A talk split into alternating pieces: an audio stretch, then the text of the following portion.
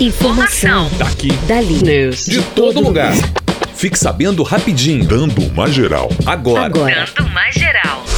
Ciclones e fortes tempestades fazem 10 vítimas no sul do país. O ciclone bomba, fenômeno climático que está atingindo desde ontem o sul do país, fez nove vítimas em Santa Catarina e uma no Rio Grande do Sul, com ventos de até 100 km por hora.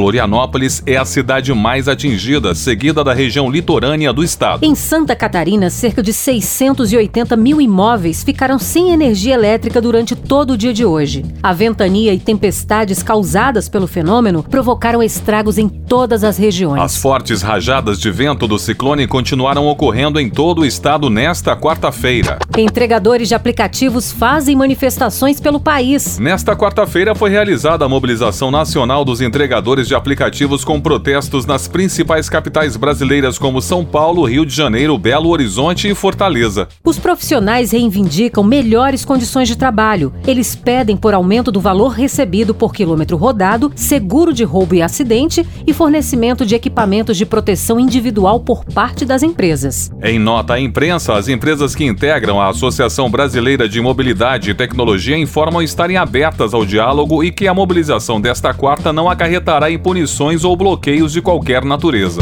Nuvem de gafanhotos continua na Argentina e se afasta ainda mais do Brasil. A nuvem de gafanhotos que na última semana estava na Argentina e vindo em direção do Brasil foi localizada na cidade de Esquina, ainda dentro da província de Corrientes. Antes, os insetos estavam em Curuzu, Cuatiá, cidade que faz fronteira com o Brasil. A cidade de Esquina está mais afastada da fronteira com o nosso país. Os profissionais do Serviço Sanitário Argentino fizeram buscas a cavalo para localizar o paradeiro dos insetos. Nesta terça-feira, o Ministério da Agricultura brasileiro concedeu autorizações emergenciais e temporárias para uso de alguns inseticidas biológicos contra pragas de gafanhotos.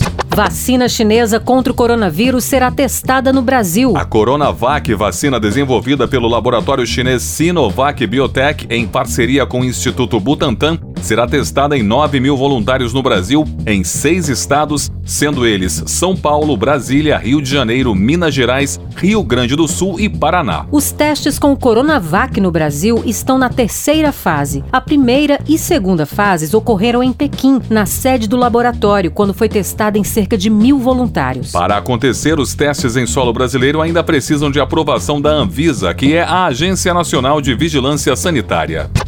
Eu sou Alexandre Ricarte. Eu sou Kelly Gomes. Jornalismo Pedro Laventura. Informação. Daqui. Dali. News. De todo lugar. Fique sabendo rapidinho. Dando uma geral.